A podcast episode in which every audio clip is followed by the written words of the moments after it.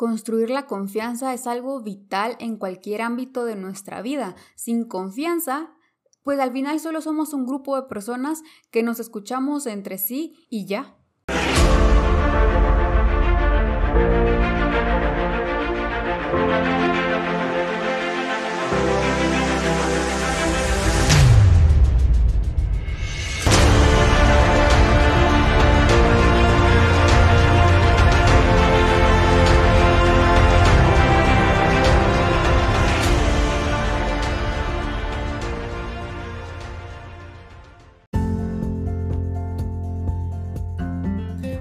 Activa, ¿cómo están? Espero que estén muy bien y bienvenidos a nuestro episodio 84. Y bueno, sin confianza, un equipo de trabajo se convierte en un grupo de personas trabajando el doble de tiempo y gastando el doble de energías porque desconfían de los otros. Te hacen dudar si el trabajo está bien hecho y si los resultados van a ser los correctos y te da como una sensación de estar trabajando solo aunque estés trabajando con más personas, pues al final si no hay confianza, mm, no ayuda de mucho. Sin confianza, un grupo de amigos se convierte pues es solo en un grupo de conocidos. Y sin confianza, una reunión familiar se convierte en una reunión incómoda como un reencuentro de parientes lejanos. Realmente yo quiero aquí marcar un punto que la confianza sí marca la diferencia. Drásticamente, no un poquito la diferencia, no, la marca bastante. Es una, es una línea gruesa que la confianza sí nos ayuda a marcar. ¿Alguna vez jugaron el juego de la confianza? Em, bueno, voy a explicarlo mejor. Ese juego en donde uno se tira para atrás y la otra persona lo sostiene para que no caigan al piso. Es un juego que se juega de pequeños y en algunos talleres empresariales. Bueno, ese juego, en ese instante en donde están cayendo, en donde vas para atrás, hay dos tipos de sensaciones que pueden existir. La primera es que si tú confías en la persona que está detrás de ti, va a ser una sensación divertida, como de volar, dejarte llevar. Uh, estás cayendo. Pero en realidad tú para ti es divertido. ¿Por qué? Porque confías en la persona que te va a sostener atrás y que no te va a dejar caer. Ahora, la segunda sensación es que si no confías en la persona, la sensación va a ser como estresante. No va a ser una sensación de volar, va a ser una sensación de caer y miedo a golpearte. Y entonces, pues ahí es un poco más incómoda la situación, no es tan divertida. Y todo, ¿por qué? Porque estás dudando de si la persona de atrás te va a sostener bien y no te vas a lastimar. ¿Qué pasa si confías en esa persona? Digamos que para ti es una situación número uno, donde tú sí confías y te dejas caer y, yay, estoy volando, esto, esto es divertido, pero accidentalmente esa persona te deja caer. Accidentalmente. No era su intención. Tú mm, racionalmente lo entiendes. Dices, está bien, no fue tu culpa. Te dejo caer, está bien me lastimó un poco, no pasa nada, yo confío en ti, fue sin querer.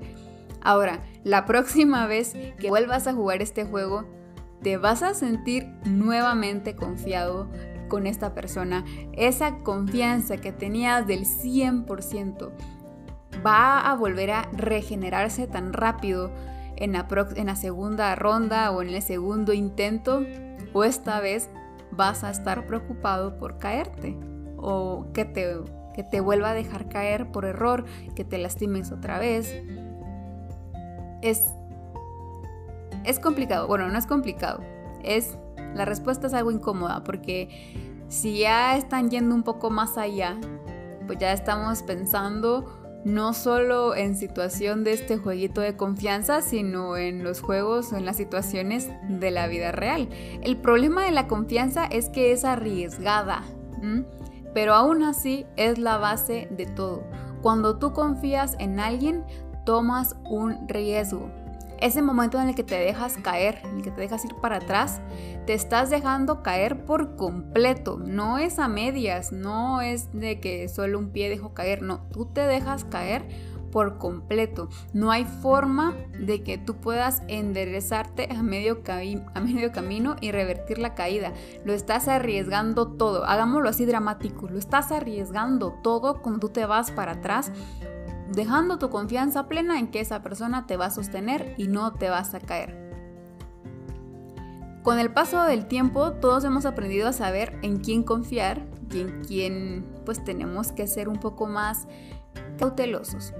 Y aunque no podemos cambiar a las personas, sí podemos nosotros asegurarnos de que nosotros mismos seamos personas en quien confiar porque nos va a ayudar en todos los aspectos de nuestra vida. Ya, nos, ya puse la situación en que nosotros somos los que nos dejamos caer. Ahora, démosle vuelta a esa historia y seamos nosotros los que estamos sosteniendo o vamos a sostener a esa persona que se deja caer y deja su confianza en nosotros. Bueno, en todos los aspectos de nuestra vida, en lo profesional, en lo, en lo social, en lo familiar. Tenemos nosotros que asegurarnos de construir confianza en todos nuestros alrededores. ¿Por qué? ¿Por qué es tan importante María Celeste? Porque si al final eh, yo no confío en muchas personas, ¿por qué van a confiar en mí? Bueno, en lo profesional, un jefe que no confía en su colaborador pues no le va a dar un ascenso porque no confía en él. En lo social y en lo familiar va a ser muy difícil construir amistades y formar lazos familiares si no confían en ti.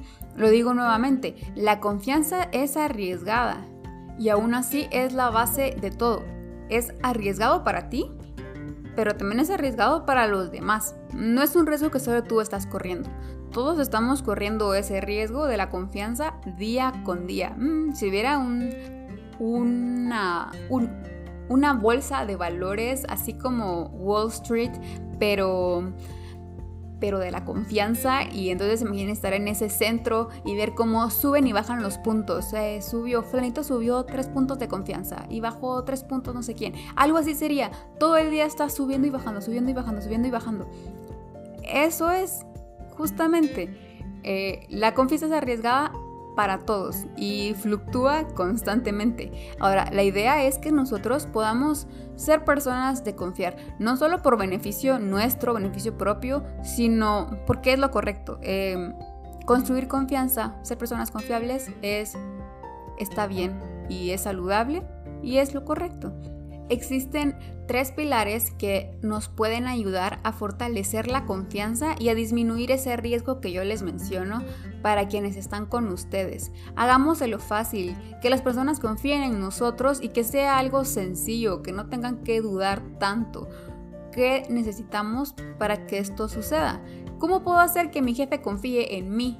¿Cómo puedo hacer que mis amigos confíen más en mí? O que mis familiares ya no duden tanto de mí. Bueno, necesitamos estos tres pilares por lo menos para poder comenzar a construir esa confianza o que esa confianza pues permanezca ahí.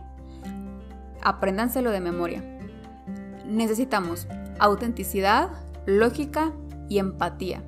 Si una de estas tres se rompe, la confianza también se va al desagüe o bueno, se pone en riesgo.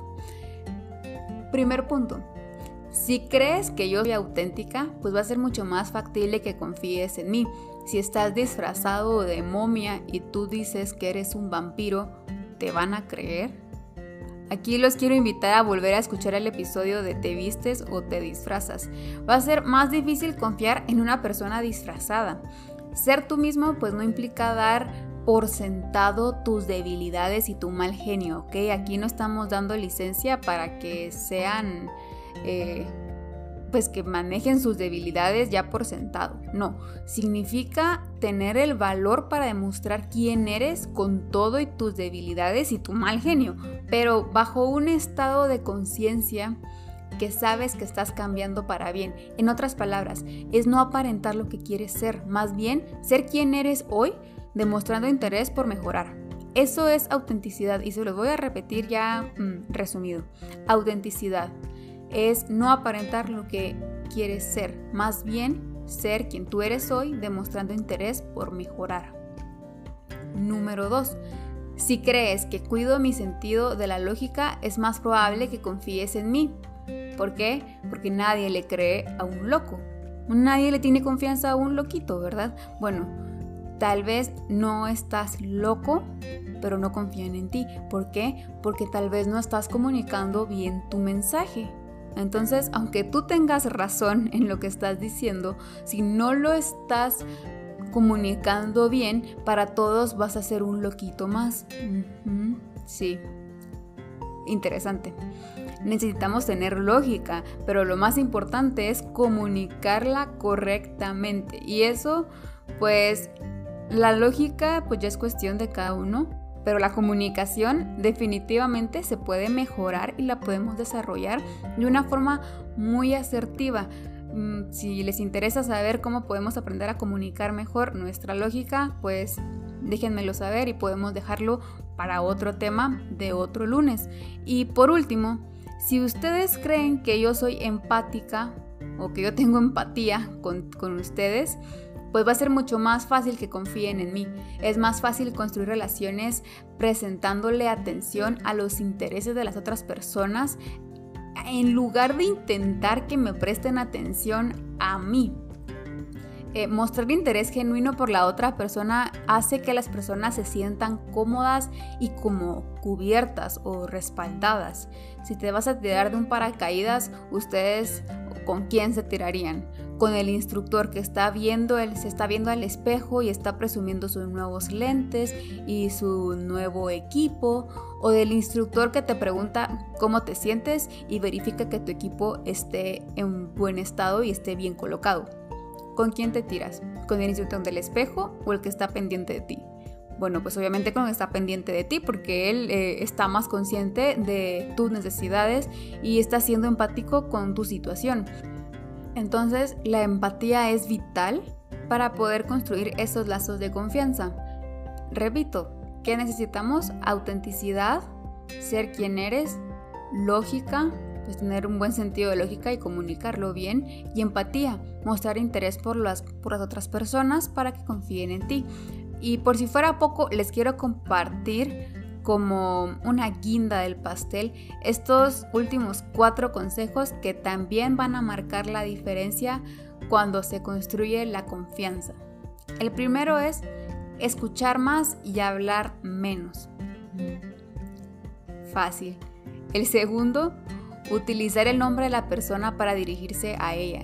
Si ustedes saben cuál es el nombre de la persona, úsenlo.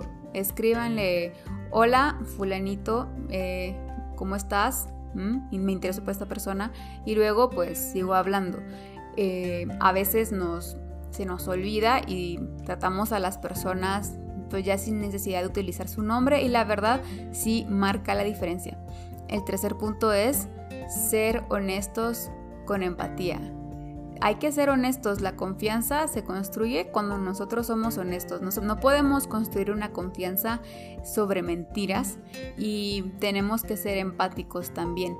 A esto me refiero con que cuando tú dices la verdad, lo tienes que decir con empatía porque si no, se vuelve crueldad. Espero que lo hayan dicho también en su mente, que fue un post que publicamos en Instagram hace ya varios hace ya varias semanas. Y bueno, por último, acepta la opinión de los demás.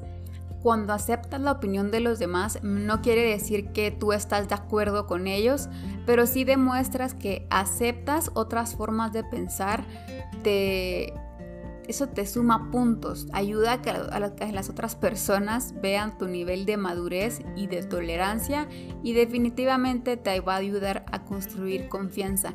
Nadie quiere hablar o confiar con alguien que todo lo debate y que todo le parece que está mal y que solo su pensamiento es el correcto. Es complicado. Así que si tú tienes un nivel de tolerancia alto, pues va a ser mucho más fácil también construir esos lazos de confianza.